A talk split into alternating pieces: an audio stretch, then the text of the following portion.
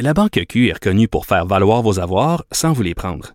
Mais quand vous pensez à votre premier compte bancaire, tu sais, dans le temps à l'école, vous faisiez vos dépôts avec vos scènes dans la petite enveloppe. Hmm, C'était bien beau. Mais avec le temps, ce vieux compte-là vous a coûté des milliers de dollars en frais, puis vous ne faites pas une scène d'intérêt. Avec la Banque Q, vous obtenez des intérêts élevés et aucun frais sur vos services bancaires courants. Autrement dit, ça fait pas mal plus de scènes dans votre enveloppe, ça. Banque Q, faites valoir vos avoirs. Visitez banqueq.ca pour en savoir plus. Cube Radio.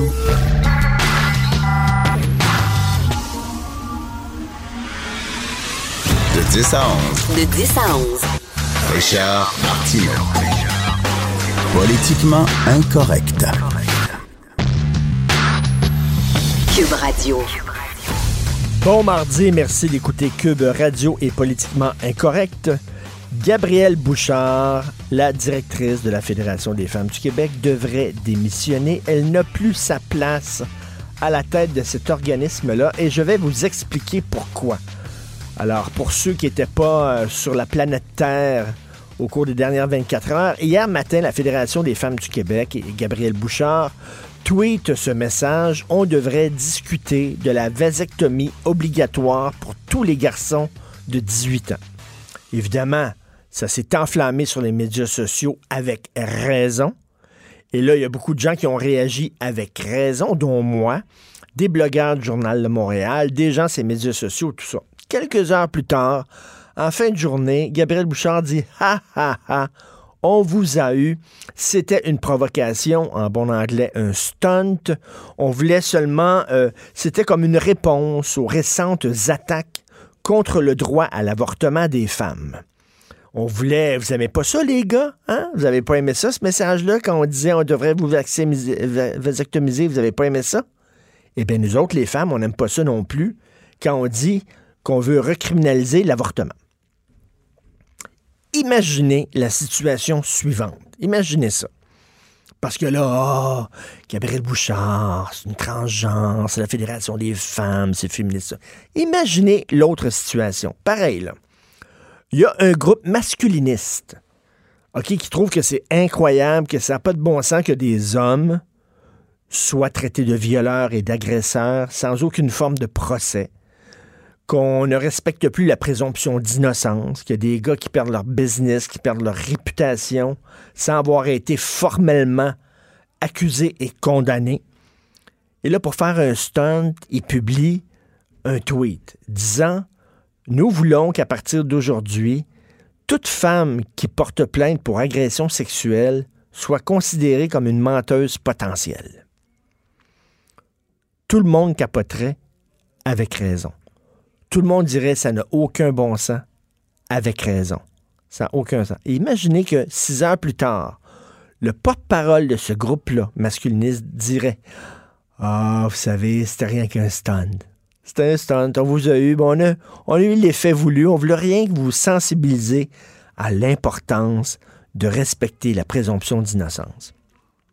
Les gens n'auraient pas trouvé drôle, puis ils auraient dit Hey, regarde, tes stands, garde-les pour toi. À un moment donné, là, quand tu es à la tête d'une fédération importante, la Fédération des femmes du Québec, il y a des centaines de groupes là-dedans. Il y a plein de groupes. Le, cercle des fermières est là-dedans, puis les femmes d'affaires. Ça, ça, ça, ça chapeaute plusieurs groupes. Quand tu émets un communiqué, quand tu tweets, c'est important. On lit ça, puis c'est important. Tu fais pas des poissons d'avril, fais pas des jokes, fais pas des stunts. On a déjà une députée à l'Assemblée nationale qui monte son poil de dessus de bras, qui fait des stuns tout le temps parce qu'elle aime ça avoir les caméras sur elle, puis qui trouve ça bien C'est pas vrai que la fédération. Je trouve ça irresponsable. Je trouve ça niaiseux. Je trouve ça. Et là, elle disait, euh, Madame Bouchard, on voulait montrer à quel point les médias ont l'indignation variable. Voilà ce qu'il disait. Lorsqu'on remet en cause le droit des hommes à, disposer de leur corps librement, tous les médias capotent. Regardez comment ils ont capoté sur notre tweet hier. Les médias ont capoté. On n'a pas le droit de toucher aux droits des hommes. Mais quand quelqu'un touche aux droits des femmes, quand quelqu'un remet en question les droits des femmes à disposer de leur corps librement, les médias laissent ça passer. Attends, elle vit où, elle? Sur quelle planète elle vit quand Maxime Bernier euh, osé dire Ouais, peut-être l'avortement devrait en discuter. Il a été varlopé par tout le monde. Tous les médias. Ça n'a pas pris de temps, moi y compris. On l'a tous var- varlopé. De gauche comme à droite, on l'a varlopé ben raide. Je suis allé, moi, à la télévision, euh, j'ai écrit là-dessus, ici à la radio, lorsque les conservateurs ont refusé d'appuyer une motion présentée par le Bloc québécois disant qu'il faut réaffirmer le droit des femmes à disposer librement de leur corps et que les conservateurs n'ont pas appuyé cette motion-là, je l'ai dénoncé, j'ai dit que ça n'avait pas de bon sens, que c'était une maladresse incroyable. C'est pas vrai qu'il y a une indignation à deux vitesses. Il y a un consensus au Québec et un large consensus au Canada pour dénoncer les gens qui veulent revenir en, arri- en arrière en matière d'avortement. Puis oui, c'est écœurant ce qui se passe aux États-Unis, mais à force de regarder des films américains, des séries américaines, euh, d'écouter de la musique américaine, on pense qu'on vit aux États-Unis. Non. On vit dans un pays qui s'appelle le Canada. On vit dans une province, dans une province qui s'appelle le Québec. Et ici, je suis désolé, mais il n'y a pas de gros mouvement pour revenir en arrière en matière d'avortement. Il n'y a pas de mouvement comme aux États-Unis, avec des politiciens, avec des mouvements euh, religieux organisés. Il n'y a pas ça. Essayez-vous de faire des débats entre quelqu'un qui est pro-choix et quelqu'un qui est pro-vie. Essayez de trouver quelqu'un de pro-vie. C'est dur en tabarnouche. Tout le temps les mêmes, les mêmes totos. Nous autres, ici, nos studios sont situés face au parc Émilie-Gamelin. En face, sur- au parc, il y en a tout le temps deux, trois euh, bozos avec une grosse croix qui distribuent des circulaires contre l'avortement. Tout le temps les mêmes. C'est un pelé, deux tondus. C'est tout. Il n'y a pas de menace concrète aux droits des femmes et à l'avortement libre et gratuit. Donc, Gabrielle Bouchard, elle invente un ennemi imaginaire qu'elle gonfle, puis qu'elle veut rendre très gros là, pour dire, regardez comment comment c'est énorme. Donc, heureusement que la Fédération des femmes est là. Heureusement. Ça, ça s'appelle le pompier incendiaire. Un pompier qui sac le feu pour pouvoir s'assurer qu'il va avoir de la job. Hey, vous avez besoin du pompier, il y a des feux partout. Ben oui, mais les feux, c'est toi qui les allumes. Madame Bouchard, il n'y en a pas là, de mouvement de fond contre l'avortement au Canada et au Québec. C'est faux. Donc, elle ment. Elle lance des tweets provocateurs inutiles. Euh, Qu'est-ce qu'elle fait là, exactement? Qui dirigeait la Fédération des femmes du Québec avant? Françoise David. Pensez-vous que Françoise David aurait agi de cette façon-là? Et Dieu que je m'ennuie ces temps-ci. Lorsque je, je regarde Québec solidaire, la Fédération des femmes du Québec, je m'ennuie de Mme David, qui était sérieuse, qui était une politicienne sérieuse, respectable, respectée, qui n'allait pas dans des stunts puis des affaires. Elle doit regarder ce qui se passe à la Fédération des femmes du Québec, puis elle doit capoter. Elle doit se demander qu'est-ce qui se passe là exactement. Bref, moi, selon moi, elle n'a plus sa place dans cet organisme-là, parce que la prochaine fois que Mme Bouchard va tweeter quelque chose, on va dire Pensez-vous qu'on va prendre ça au sérieux? C'est peut-être une autre provocation, c'est peut-être un autre stun. Ça va nous passer. Je, capote. Vous savez qu'il y a beaucoup d'argent public là, qui va là, pour la Fédération des femmes du Québec. Beaucoup d'argent public pour financer cet organisme-là. J'en reviens pas.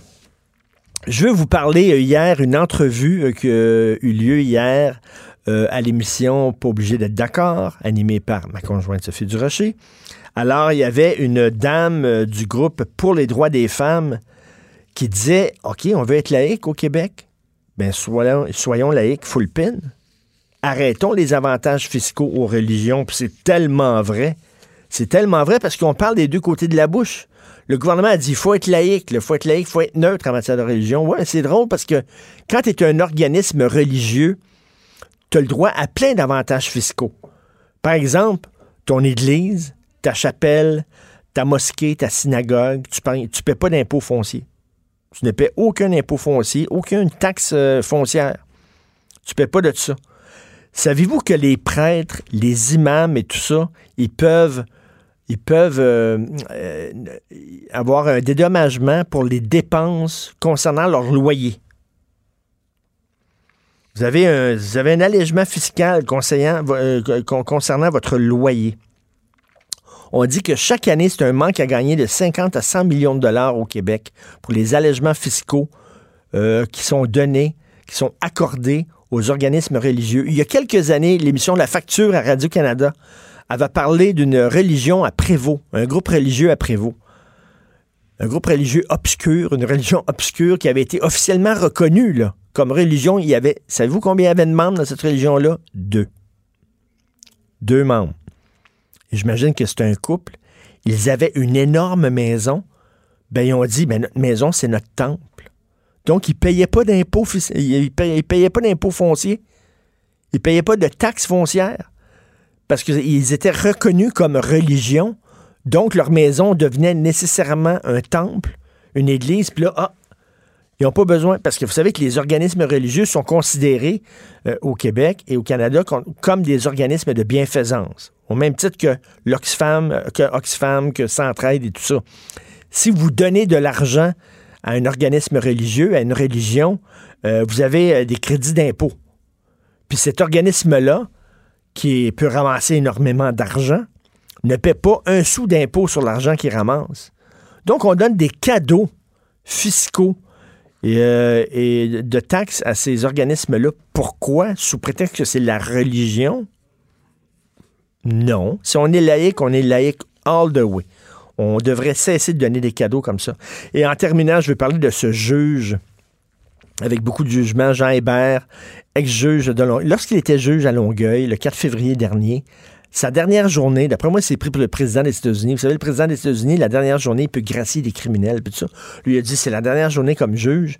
Fait que, euh, a, gracié, il a acquitté une de ses amies qui avait euh, pas fait son stop, avait pas fait son, un arrêt obligatoire.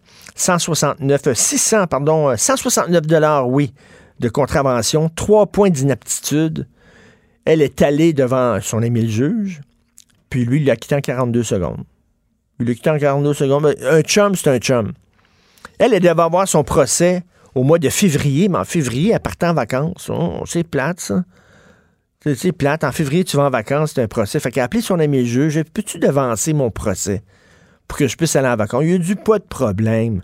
Il a devancé son procès. En 42 secondes, il l'a quitté sous prétexte en disant Oui, mais il y a des, visions, il y a des versions contradictoires de ce qui s'est passé. La police dit telle affaire, puis elle a dit qu'elle a fait son stop.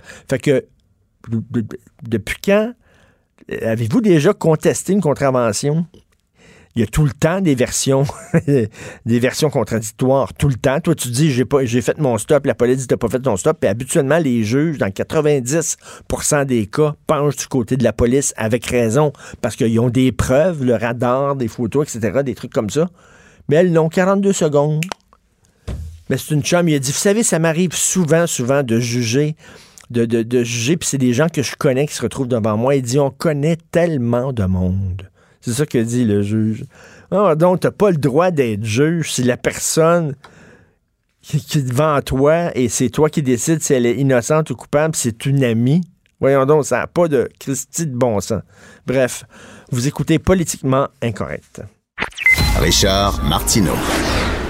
Politiquement incorrect. Alors, Donald Trump capote parce qu'il y a beaucoup d'immigrants illégaux qui rentrent dans son pays. Il capote peut-être avec raison, peut-être à tort. Moi, je pense qu'un peu avec raison, quand même beaucoup. Alors, il veut effectivement mettre, un mur, faire construire un mur. Et même ici aussi, on a eu nos problèmes euh, à la colle. Euh, beaucoup d'immigrants illégaux qui passaient et tout ça. Richard Latendresse a écrit un texte euh, très intéressant cette semaine en disant, vous capotez sur les immigrants? Ce n'est que la pointe de l'iceberg ou la pointe de l'asperge, comme on pourrait dire, parce qu'au au cours des prochaines années, ce ne sera pas une vague d'immigrants qui va arriver. Ça va être un tsunami d'immigrants.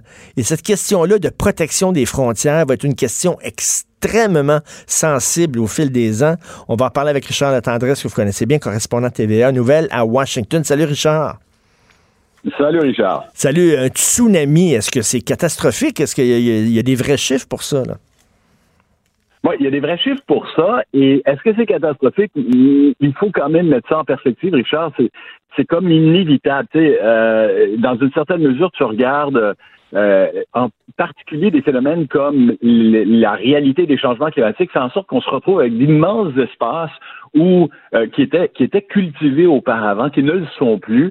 Et, Mm. dans ces pays en développement ou euh, euh, fondamentalement pauvres, c'était les plus pauvres qui cultivaient ces terres-là, et ce sont eux qui se retrouvent en- encore plus devant rien, si tu peux le voir comme ça. Alors, tu sais, on, on regarde vers l'Afrique, on regarde vers certains coins d'Asie, mais chez nous, en Amérique centrale en particulier, il y a cette réali- réalité-là qui frappe directement euh, le Guatemala, des coins du Honduras, et ces gens-là vont continuer de monter vers le nord, encore plus nombreux qu'ils le sont actuellement. Et tu parles aussi du boom de naissance en Afrique subsaharienne. Effectivement, il y a un boom de naissance incroyable dans ces pays-là. Il n'y a pas beaucoup d'emplois. Donc, c'est certain que ces jeunes-là, lorsqu'ils vont avoir 20 ans, 30 ans, ils vont vouloir camp du pays pour trouver un emploi ailleurs. Parce qu'il y a absolument rien à faire chez eux. Encore là, tu parles de pays comme euh, le Niger, tu vois des, des coins euh, de, la, de la- la République centrafricaine, euh, du Congo, des coins euh, qui sont de plus en plus ravagés par euh, le Sahel. Alors le Sahel, c'est- une région en bordure du désert du Sahara où, où, encore une fois, là, il y a une désertification qui s'opère et il y a des terres arabes qui sont grugées de ce côté-là. Alors imagine, il y, a- des femmes au Niger qui ont plus de 6, 7 enfants par femme, Hmm. alors qu'on se retrouve dans, dans, dans des coins de- de- de- de- d'Europe et, et au Japon, on le sait bien, là, où on est sous la barre du euh, renouvellement de la population. Hmm. C'est supposé être deux enfants par femme, 2.1, mais peu importe, on n'entrera pas dans ces chiffres-là, mais la réalité, c'est que une femme qui a 6, 7 enfants, et qui est pas capable de leur offrir euh, les emplois ou, ou la capacité de vivre dans le pays, ces gens-là vont partir. Ça, c'est certain. Alors, tu vas te retrouver avec un flot euh, de gens qui vont chercher à migrer vers le nord, c'est inévitable. Euh, dans ces pays-là, ce sont des pays francophones en passant, ça devrait nous intéresser aussi. Il faut les garder à l'œil, il faut savoir que ça se passe de ce côté-là. Et donc, ce boom des, des naissances-là, qu'on observe moins en Amérique centrale, mais c'est réel quand même, ben, ça va finir par s'étendre jusqu'à chez nous, ça va finir par monter. Est-ce que c'est une menace? Parce que euh, la question, là, Richard, je t'entendais en intro, euh, est-ce qu'on doit être inquiet? Tu sais, il y, a- il y a tout aussi une réflexion en parallèle au fait que no- notre population vieillit, euh, notre euh, Hmm. tous- nos services sociaux qu'on se paye actuellement parce qu'il y a des gens qui payent pour que les plus vieux puissent être soignés, pour les plus malades puissent être traités. Euh, ben, il va falloir que quelqu'un euh, les, les occupe ces emplois. Les- Ben, ben, tout à fait, Richard, tu as tout à fait raison. Hier, je parlais avec l'essayiste Jérôme Blanchet-Gravel, puis il disait on peut pas d'un côté dire on ne veut plus faire d'enfants et de l'autre dire on ne veut pas d'immigrants. Ça ne tient pas la route. Je veux dire, si vous voulez moins d'immigrants, faites plus d'enfants. Tu peux pas dire non, moi, ça me tente pas d'avoir d'enfants, mais en même temps, je veux pas avoir d'immigrants et on va se retrouver avec un méchant problème ici, là. Ben, c'est surtout aussi qu'on veut maintenir notre standard de vie, on veut maintenir nos services sociaux. Tu sais, si- on se dit, je veux pas faire d'enfants, je veux pas d'immigrants, ça me dérange pas que mon standard de vie baisse et que j'ai moins accès à des services que j'ai actuellement, bon, c'est correct, mais je te défie de trouver quelqu'un qui dit, oh, oui, moi, je suis d'accord avec l'idée de pas avoir les services que j'ai actuellement. Ça n'existe pas. Alors, on se retrouve dans une réalité où les gens veulent, veulent non seulement maintenir ça, mais veulent toujours plus de services. Qu'est-ce que le gouvernement va faire pour moi? Mais le gouvernement, s'il n'y a pas euh, les revenus euh, d'une jeune génération qui arrive, et là, tu as parfaitement raison. Si, tu sais, je veux dire, il y a, toute une question de société à se poser sur le fait de dire, on, on, une politique nataliste, ça implique faire des enfants ou bien favoriser l'immigration qui s'intègre Ben oui. Et là, là, t'embarques sur un autre terrain. Et là, Richard, donc c'est une tempête parfaite parce que tu le disais, là, il va y avoir des immigrants dus euh, au, changement climatique. Il va y avoir des immigrants euh, dus justement au boom démographique. Ces gens-là vont se retrouver dans, une, dans un pays où il n'y a pas beaucoup d'emplois et c'est normal que quand tu vis dans la misère, que tu veux aller dans un endroit où c'est mieux. C'est tout à fait normal. On aurait tous ce réflexe-là. Il faut ajouter à ça aussi les guerres comme en Syrie qui fait qu'il y a des déplacements majeurs de population. Donc là, Richard, c'est qu'à un moment donné, si on ne veut pas que ça arrive en masse aux frontières, il va falloir faire en sorte, l'Occident, de rendre ces pays-là habitables pour les gens qui sont là, c'est-à-dire de régler les conflits là-bas, de- d'essayer de régler le problème des changements climatiques, d'essayer de leur donner des jobs, bref, d'aider ces pays-là pour que ces gens-là n'aient pas le goût de partir. Et ça, ça, ça apparaît être un immense défi. Tu, sais, tu te dis, bon, mais là, je vais ramener la paix dans le monde et mettre fin au bouleversement climatique.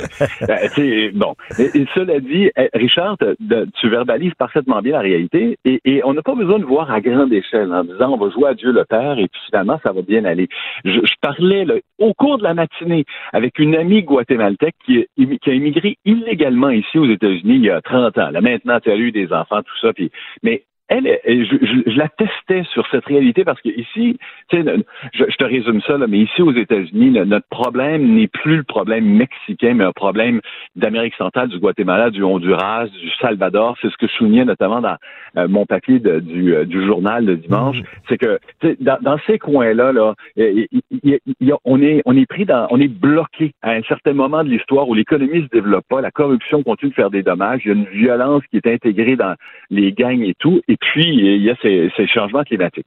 Je lui disais, qu'est-ce qu'on pourrait faire pour convaincre les Guatémaltèques de rester chez eux? Et là, elle me racontait des, des cas très concrets, là, des familles, elle-même, qui fait pas une tonne d'argent, et pourtant, elle me disait, tu sais, j'ai payé les sacs d'école des trois enfants d'une famille dans un village, puis je lui leur ai payé l'accès à l'école publique, là, tu sais. Ça y a coûté euh, pas une tonne d'argent, mais au moins ces mmh. enfants-là vont aller à l'école locale, vont avoir un sac d'école, vont pouvoir se, se, trouver une façon de vivre dans leur coin. Alors, tu sais, il, va falloir que l'Occident, tu dis, euh, prenne en charge l'amélioration du sort de ces populations-là, mais ça peut se faire de façon très concrète. Elle, dans son cas, ça passe par, c'est une catholique, elle passe par son église. Mhm. Il y a d'autres moyens pour dire, on va avoir un impact direct sur le terrain dans ces coins-là. Puis une fois que c'est, parce que ceux qui s'en viennent là, c'est pas les universitaires et c'est pas ceux qui profitent de la corruption dans le pays, c'est les plus hmm. démunis. Hmm. de toute façon, tu sais, je regardais encore ce matin parce que je travaille sur ça. Là,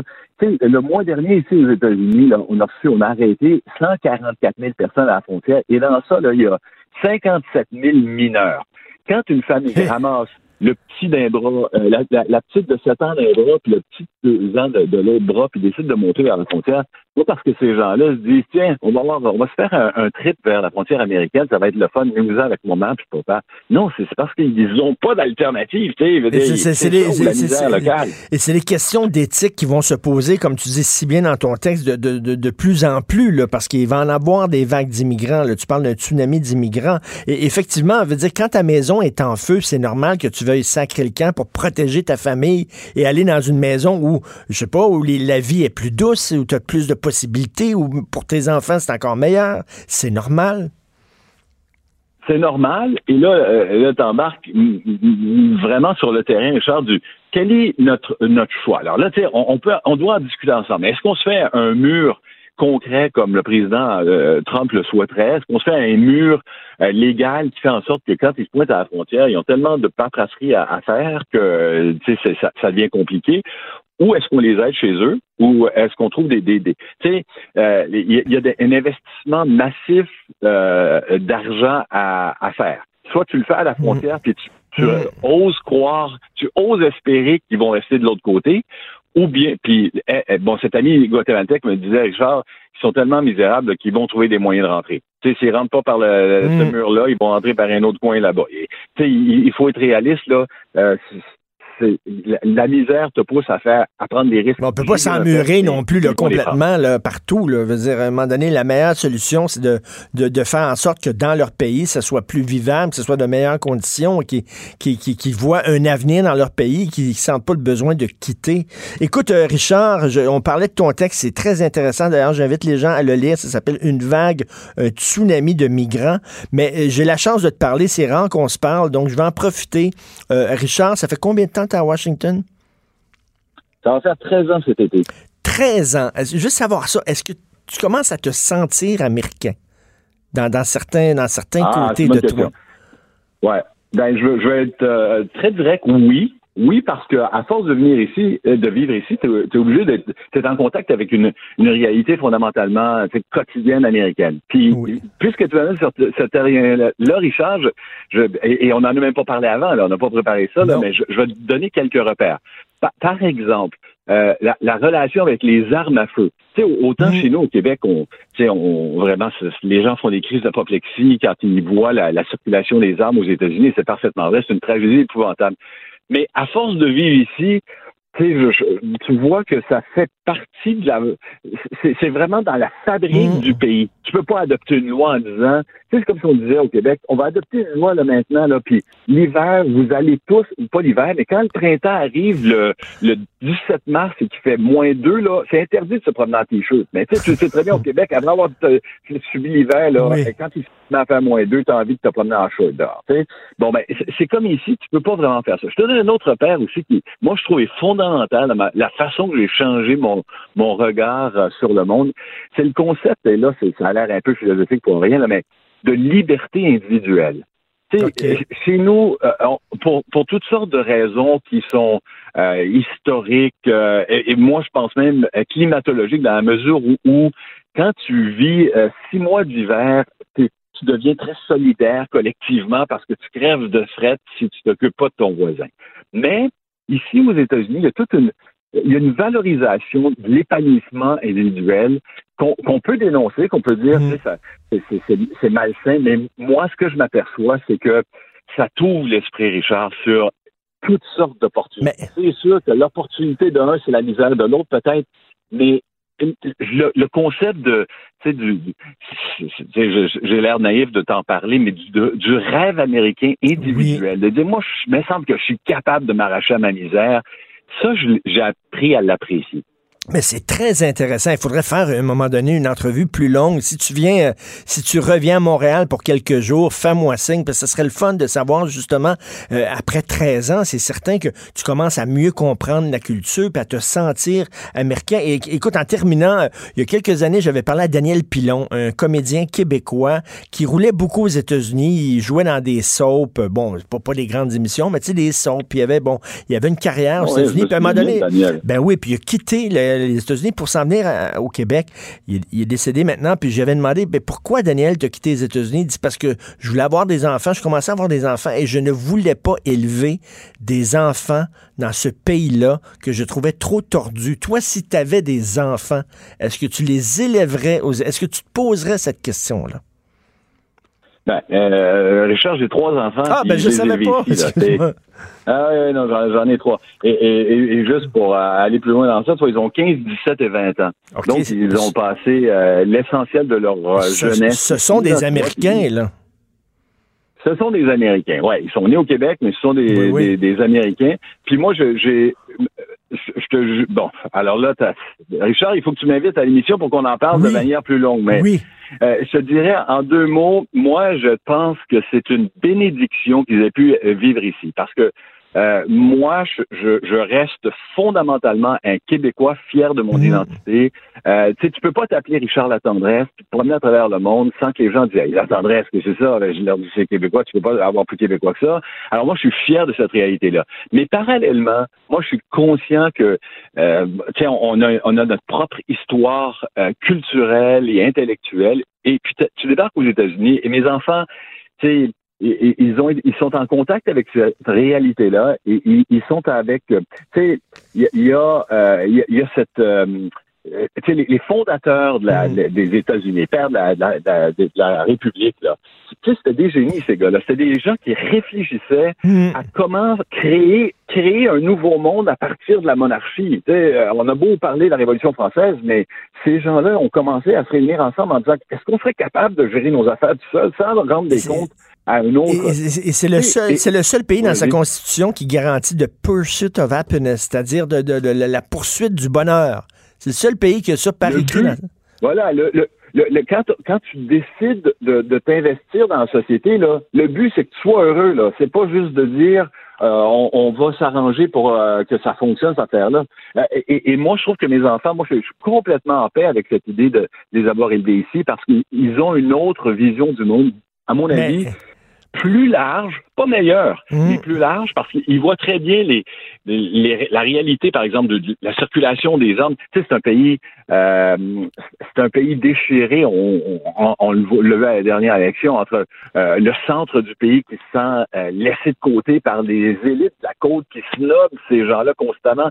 Et moi, je les, tu sais, je le rappelle à mes à mes enfants qu'il y a une vraie réalité de, du, euh, de l'Amérique euh, l'Amérique ordinaire, Mm, qu'il faut pas perdre de vue, mais elle est intéressante à, côtoyer. Mais tout à fait. Et, et c'est un, un pays qui est capable du pire comme du meilleur. Malheureusement, on parle beaucoup du pire ces temps-ci, mais on parle pas du meilleur. Mais écoute, je te lance l'invitation parce que merci de ta candeur. hein. On- n'était pas censé parler de ça, mais, mais j'étais curieux là-dessus. Puis j'aimerais ça t'en parler plus longuement. Donc, si tu viens à Montréal, Richard Tenderness, ce serait le fun de se parler de ça. Je te fais signe, c'est promis. Merci, merci beaucoup. Alors, euh, Richard Attendresse, Allez, bye-bye, Richard Tenderness, alors correspondant euh, pour TVA Nouvelle à Washington. Martineau, franchement, même avec les cheveux gris, il reste un animateur très coloré. De 10 à 11. Politiquement incorrect. Cube Radio. Alors, il y a Denise Bombardier qui veut aussi parler de son sujet préféré, c'est-à-dire Gabrielle Bouchard et la Fédération des femmes du Québec. Bonjour, Denise. Bon, bon, je voudrais que ça soit la dernière fois. Je voudrais que ça soit la dernière fois. Parce que je crois que comment peut-on aller plus loin? Si une femme, si la présidente du Conseil du statut de la femme avait fait la même déclaration, hein, et en disant le lendemain qu'elle faisait une blague, que c'était juste pas- c'est une c'est une blague à contrario, ce qu'elle Oui. prouver. Euh, évidemment, je crois qu'elle elle, elle serait déjà euh, démissionnée. Ben, On l'aurait déjà euh, démissionné. Et, et je pense qu'on ne peut pas isoler, contrairement à ce que certains ont dit, parce que là, je, je suis allée, figurez-vous, je suis allée sur des réseaux sociaux, euh, des gens qui disent, mais faut pas, faut pas faire le lien entre le fait que Gabrielle Bouchard est un trans et euh, ce qu'elle a dit. Eh bien, moi, je crois qu'il faut faire, il faut le faire le lien. Mm. et se dire parce que effectivement et même si parce que là ça n'a pas de sens. C'est tellement tabou on ne peut tellement pas parler de ça.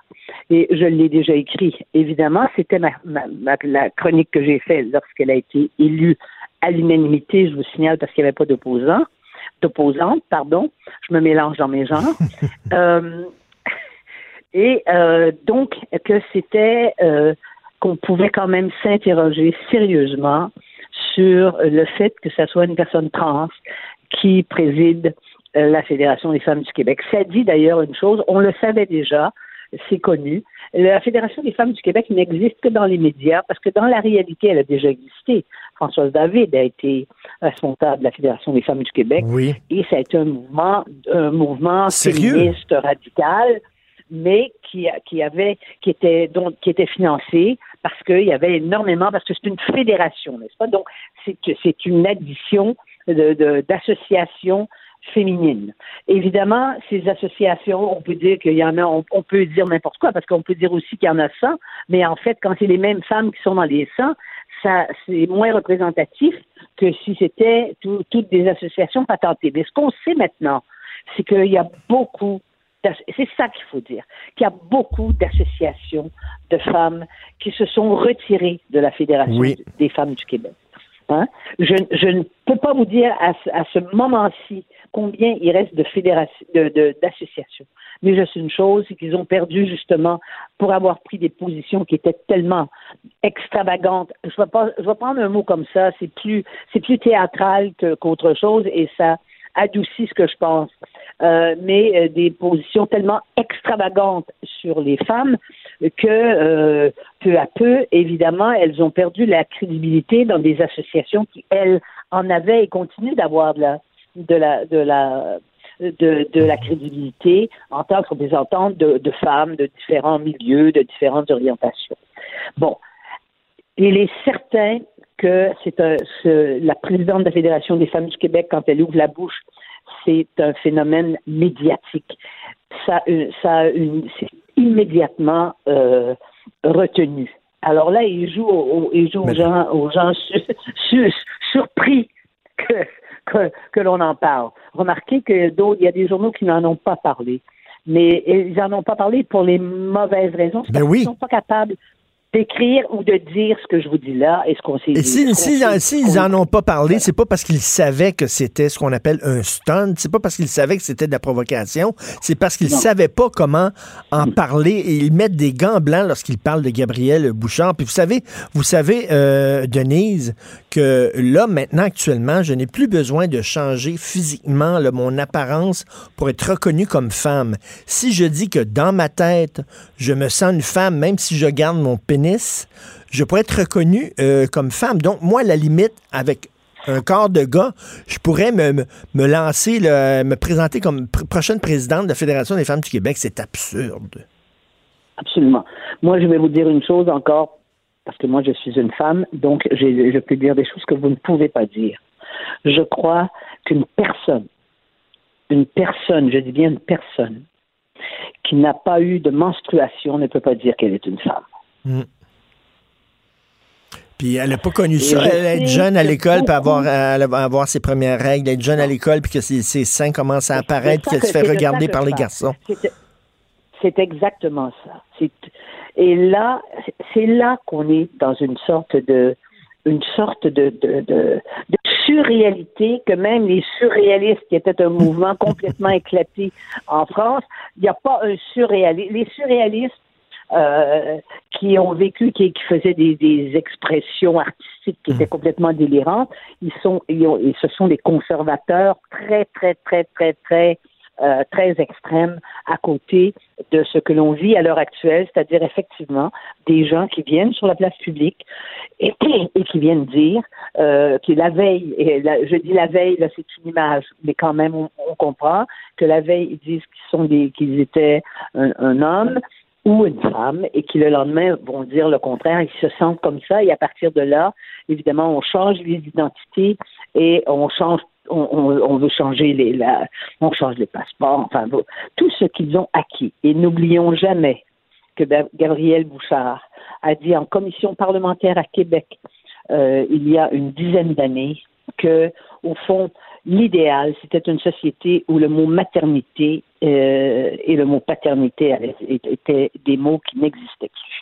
Et elle a dit, mais évidemment, euh, ça va être difficile, ça va être difficile, voilà. Et revenons Alors, à sa provocation. là, elle a dit qu'elle voulait nous sensibiliser là, face à la montée du mouvement anti-avortement. Mais Denise, au Canada, il n'y a pas de mouvement anti-avortement. Il n'y en a pas. Non, ça n'existe. Ça n'existe pas. non, non. Il y a toujours eu des gens. Il y a des. Euh, il y a des gens qui sont contre l'avortement, hein, et ça, on respecte ça. Enfin, là où on a des problèmes quand on est pour l'avortement, et moi je suis pour l'avortement limité. Moi, je ne suis pas pour l'avortement euh, des femmes à la toute fin de leur grossesse. Je, je, je, Ben non. je vous le dis là, je pense que je l'ai jamais écrit, là, mais moi je suis contre ça. Ben, moi aussi. Et, et vous savez que bon, mais euh, on l'accepte. Bon. Et parce qu'il y a des femmes qui qui demandent ça, à moins que leur vie soit en danger, que le là là c'est une autre circonstance. Mais là je parle simplement d'une femme qui a décidé jusqu'à la fin, euh, elle veut, elle, euh, tout à coup elle décide que non, c'est elle ne veut pas. Bon, alors donc moi-même je mets des limites à ma position et j'ai défendu l'avortement toute ma vie. Et je suis entourée de femmes qui ont avorté. Euh, et je, vous- je peux vous dire aussi que moi, je n'ai jamais avorté. Euh, et c'est pas parce que c'est parce que j'étais euh, comment vous dire? Comment vous dire? J'étais en contrôle de mon corps.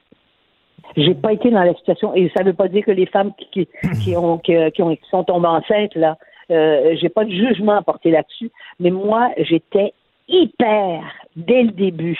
J'ai été hyper hyper attentive à ça. Mais, mais, mais, mais, mais, mais vous, contrôler mon corps. vous savez, Denis, Simone Veil, qui s'est battue en France pour le droit à Oui, l'avortement, disait deux choses. Elle disait, un, l'avortement, oui, mais en dernier recours, et deux, jamais l'avortement comme moyen de contraception. Je suis désolé, Jamais, mais ça non. existe actuellement des gens qui n'utilisent pas ça en dernier recours et qui utilisent l'avortement comme moyen de contraception. Je dis pas c'est toutes les femmes, mais il y en a. Qui est- c- oui, mais ce qui est psychologiquement très difficile à comprendre maintenant qu'il y a des moyens de contraception. Comprenez-vous?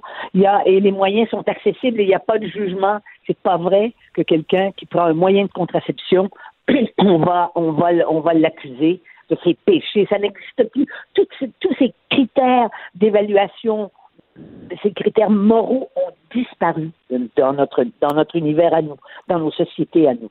Alors, il n'y a, pas- a pas de raison. Mais euh, c'est- évident que, euh, pour en revenir à notre sujet de départ, hein, que euh, les femmes ne voient pas la réalité comme les hommes. Il n'y a pas, de, effectivement, de courant anti-avortement comme on le trouve aux États-Unis, qu'on le trouve aussi un peu dans, certaines, dans certains pays d'Europe, dans des pays encore très, très. Mais comment ça se fait? Parce que la Fédération des femmes du Québec, ça regroupe énormément d'organismes, il y a plus d'une centaine d'organismes. Comment ça se fait qu'il n'y a personne? ne. Je, ne suis pas sûre.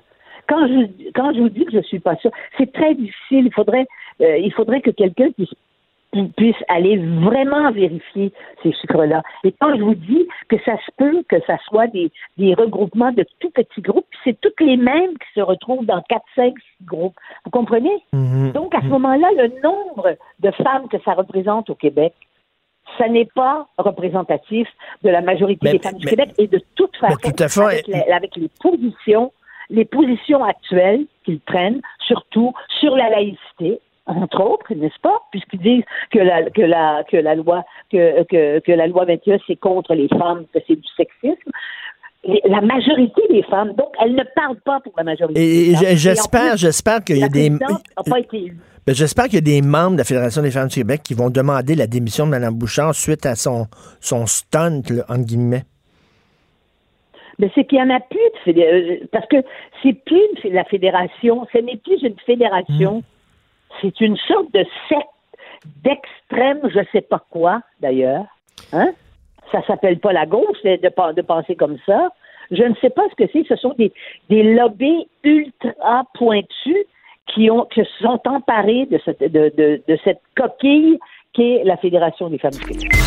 Martino, le seul qui peut tourner à droite sur la rouge à Montréal.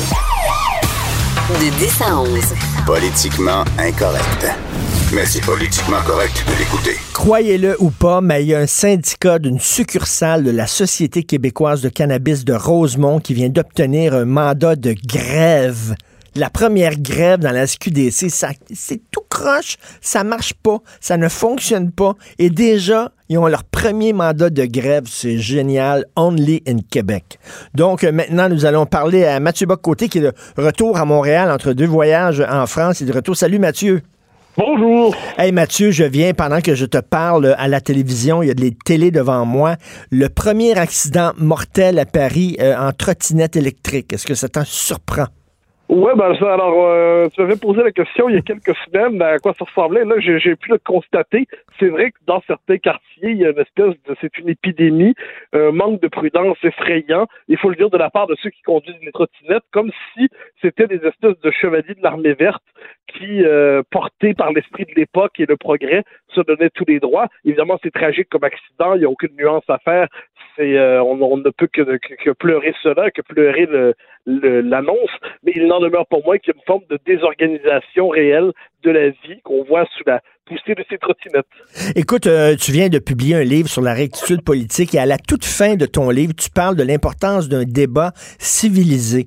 Et tu dis que souvent dans les débats, ces temps-ci, euh, il y a des gens qui, au lieu d'argumenter, au lieu d'arriver avec des idées, euh, de te confronter, ils démonisent leur adversaire pour lui enlever le droit de débattre. Donc, euh, c'est exactement ce qui est arrivé à la télévision française récemment. D'ailleurs, tu es mon idole.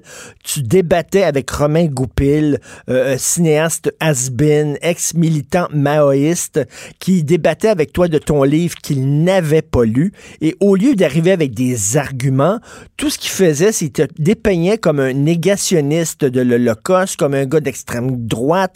C'est tout juste, il n'a pas dit le mot nazi. J'avais l'impression de lire justement ton essai, Mathieu. Ben en fait, c'était, c'était terriblement ridicule, il faut dire. C'est-à-dire, j'ai, j'ai fait je sais pas combien de plateaux autour de ce livre-là. Ça s'est toujours bien passé. Le débat peut être musclé, mais ça s'est toujours bien passé. Et là, Romain Goupil, qui est l'incarnation quand même de cette pensée 68 arbres, mais qui, dans les faits, est un aboyeur décervelé. Euh, c'est un type, c'est une épave intellectuelle, un type qui est habitué à hurler plutôt qu'à penser.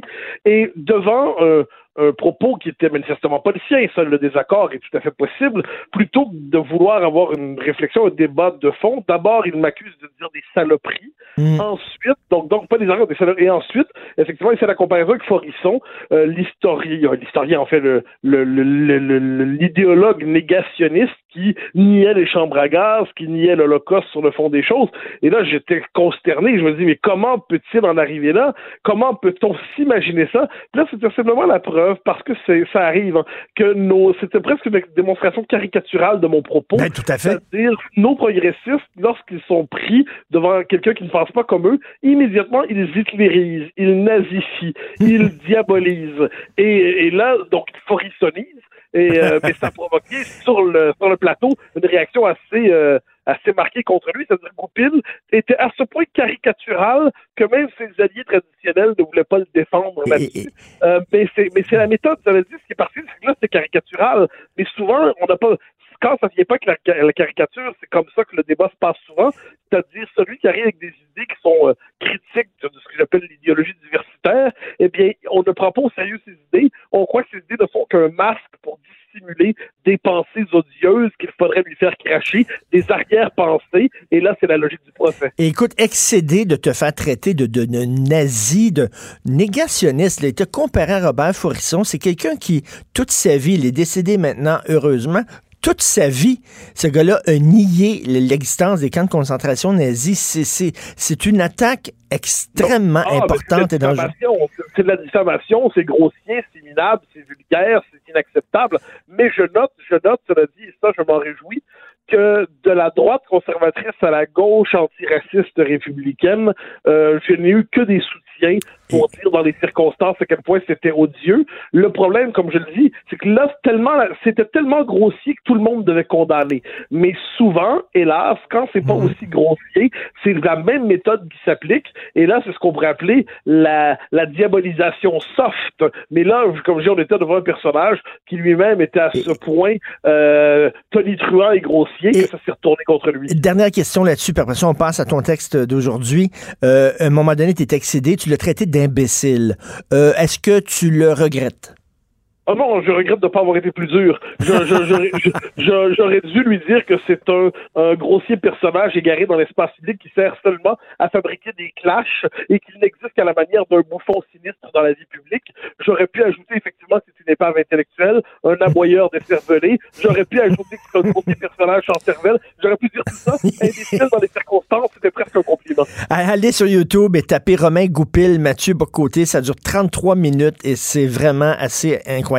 Bon, t'arrives avec une excellente chronique sur le 70e anniversaire de 1984. C'est un livre encore plus prophétique que jamais. Est-ce que tu dirais, euh, Mathieu, que ce livre-là est encore plus pertinent aujourd'hui que lorsqu'il lorsqu'il a été écrit? Ah oui, oui, absolument. C'est un livre absolument génial qu'il vaut la peine de lire.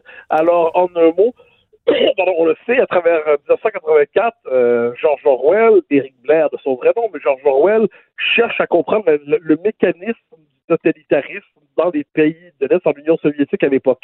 Mais ce qu'il va identifier finalement, au-delà même de l'Union soviétique, ce sont les mécanismes de la pensée totalitaire qui continuent d'exister aujourd'hui. On ne vit pas un régime totalitaire, mais la tentation totalitaire, elle renaît. Et on voit, quand on lit Orwell, il y a des passages, mais des pages, des pages, des pages, on se dit, mais il parle de nous. Je donne trois exemples. Le premier, la question de la novlangue, c'est-à-dire cette langue qui est réinventée, on a, a toujours plus contrôlée, où on veut limiter la signification des mots, on la veut la plus transparente possible, on veut le moins de mots possible pour restreindre la possibilité de la pensée. Parce que ça, moins il y aura de mots, moins on pourra penser, et la langue qui sert non plus à décrire le réel, mais à le masquer. Deuxième élément, euh, l'inversion du réel. Quel est tout le génie de Big Brother? Qu'est-ce qu'il veut dans 1984? Il veut faire avouer à Winston Smith que 2 plus 2 égale 5, c'est-à-dire rompre avec le réel et basculer dans un monde qui serait commandé seulement par l'idéologie. Et bien, dans notre monde, on veut nous faire dire que 2 plus 2 égale 5 souvent. Euh, quand on veut nous forcer à dire que plus une société se décompose, eh bien, plus le vivre ensemble est merveilleux, moins on transmet le, le savoir à l'école, plus la démocratisation de la culture avance. Et troisième élément, qui très important, et c'est une scène j'aurais voulu en parler dans la chronique, mais l'espace me manquait, c'est ce que j'ai appelé, c'est ce que Orwell appelait les deux minutes de la haine. C'est-à-dire régulièrement, chaque jour, euh, tous les gens euh, sont amenés à devant le, méchant, euh, qui est euh, le méchant euh, mhm. officiel. Tout le monde doit les bras dans les airs, dire haine, haine, haine. C'est la séance de détestation du jour de l'infréquentable du moment. Mhm. Comment ne pas voir à travers ça aujourd'hui la logique du bouc émissaire, du paria qui continue de fonctionner dans nos sociétés, donc dans un autre contexte historique, mais Orwell a compris la psychologie, la dynamique du totalitarisme et il faut le relire aujourd'hui pour voir à quel point il est éclairant. Parce qu'on l'a, ben, la, plupart des gens l'ont lu lorsqu'on était jeune, mais, mais toi aussi, je m'imagine que tu l'avais lu du 1995 mais bon, on l'avait oublié, on connaissait la trame euh, générale de ce livre-là, mais lorsqu'on le relit à la lumière de ce qui se passe aujourd'hui, c'est vraiment, c'est incroyable. Ah, ben, moi, je me souviens, ma première lecture de 1984, c'était une vieille édition qui appartenait à mon père, et je l'ai lu, et moi qui n'ai jamais eu de problème d'insomnie de ma vie, pendant trois jours, j'ai pas été capable de dormir. Parce que j'étais effrayé par le monde qui était qui nous était présenté et, c'est un auteur que je n'ai jamais cessé de relire. Euh, Orwell au-delà de 1984 c'est un auteur exceptionnel mais ce livre-là c'est évidemment son chef-d'œuvre. Mais on, a tout avantage de relire aujourd'hui les écrivains antitotalitaires. Donc euh, Orwell mais aussi Kessler Miloche tous ceux qui ont cherché à voir comment le totalitarisme la pensée unique mmh. formate déconstruisent, euh, annihilent, néantisent la pensée, la liberté de penser. Et quand on lit Orwell, on a quelquefois l'impression effectivement de retrouver euh, ces, traits de notre société. Un autre exemple, quand Orwell euh, nous dit c'est quoi les slogans de, euh, finalement du, du, régime, c'est l'amour c'est la l'amour c'est la haine, la liberté c'est l'esclavage, l'ignorance c'est la force. Et là, autrement dit, l'inversion du réel. Comment ne pas avoir l'impression quelquefois qu'on ne vit pas dans ce monde euh, ou qui est ce monde renversé et on nous force à croire à l'idéologie parce que si on nommait la réalité des choses, on passerait soudainement pour un monstre. Et je ne veux pas divulgacher, comme on dit en bon français, pour ceux qui n'ont pas lu 1984, mais c'est un homme qui euh, euh, est en résistance, il résiste contre Big Brother, qui est le dictateur, mais à la toute fin, il est tellement fatigué, tellement cassé, tellement attaqué de toutes parts, de tous côtés, et c'est la France finale la plus terrifiante de l'histoire de l'histoire de la littérature. À la fin, il aime Big Brother. Et écoute, ben euh, euh, Mathieu, toi aussi, à force d'être de se faire critiquer euh, extrême droite, nazi, forisson, tout ça, est-ce que tu vas finir par, par plier les genoux et par aimer Big Brother? Non, pas vraiment. C'est une question de tempérament, je crois. Premièrement, on n'est pas l'Union soviétique, ça aide quand même. je, le, le fait est qu'il y a des espaces de liberté dans notre société qu'il n'y a pas pour Winston Smith. Cela dit, je trouve qu'il y a une il y a quelque chose d'absolument passionnant intellectuellement à décrypter la recomposition de la tentation totalitaire. Donc, euh, au, contraire, plutôt que de m'agenouiller devant le maître et de lui demander pardon, je, continuerai, euh, avec les moyens qui sont les miens, à lui dire à quel point je refuserai euh, de m'y soumettre. Et écoute, ceux, après ça, après 1984, ceux qui aiment Orwell, il faut lire Animal Farm, qui est mon livre préféré de George Orwell, La République des animaux, La ferme des animaux. Il y a différentes traductions. Euh, tu l'as lu, c'est un, c'est une métaphore extraordinaire du stalinisme. Oui, et puis je me permets d'ajouter deux ou trois trucs, parce que tant qu'à parler d'Orwell, il faut lire aussi, parce que c'est un journaliste assez exceptionnel, dans la dèche à Paris et à Londres. Euh, ça, c'est un livre où une exploration de la misère sociale. Donc, c'est sur un autre, euh, un autre angle, mais c'est la misère sociale pensée par Orwell. C'est bouleversant, c'est d'une beauté. Euh, et, aussi, on peut lire avec grand plaisir sa correspondance en quatre tomes, je crois quatre ou cinq, je l'ai à la maison. Euh, et là, quand on se plonge là-dedans, donc c'est une, Orwell, c'est une pensée qui s'est beaucoup exprimée dans les journaux, dans les lettres. C'est une mmh. pensée qui s'est pas construite sur le mode du système universitaire. Donc, pour avoir accès à toute sa pensée, il faut jeter dans ses journaux, sa correspondance, ses textes rassemblés, ses romans, ses effets, et on tombe alors sur une des pensées qui est les plus riches parce qu'elle elle a pensé au contact du monde et non pas à l'abri de la tour. Et, de ce point de vue, c'est une pensée euh, qui, vaut la peine de redécouvrir. Et j'invite les gens à écouter ton balado Les idées mènent le monde où tu fais des entrevues avec des intellectuels extrêmement importants. D'ailleurs, j'ose dire que, je, le dis, Alain Finkielkraut, qui est euh, mon idole, un intellectuel brillant, qui a accordé, je sais pas, des centaines d'entrevues dans sa vie, il dit que la meilleure entrevue qu'il a donnée dans sa vie, c'est à Mathieu Bocoté dans son balado Les idées mènent le monde. Vous devez écouter ça. Merci d'être là, Mathieu. Au grand plaisir. Au revoir. Cube Radio.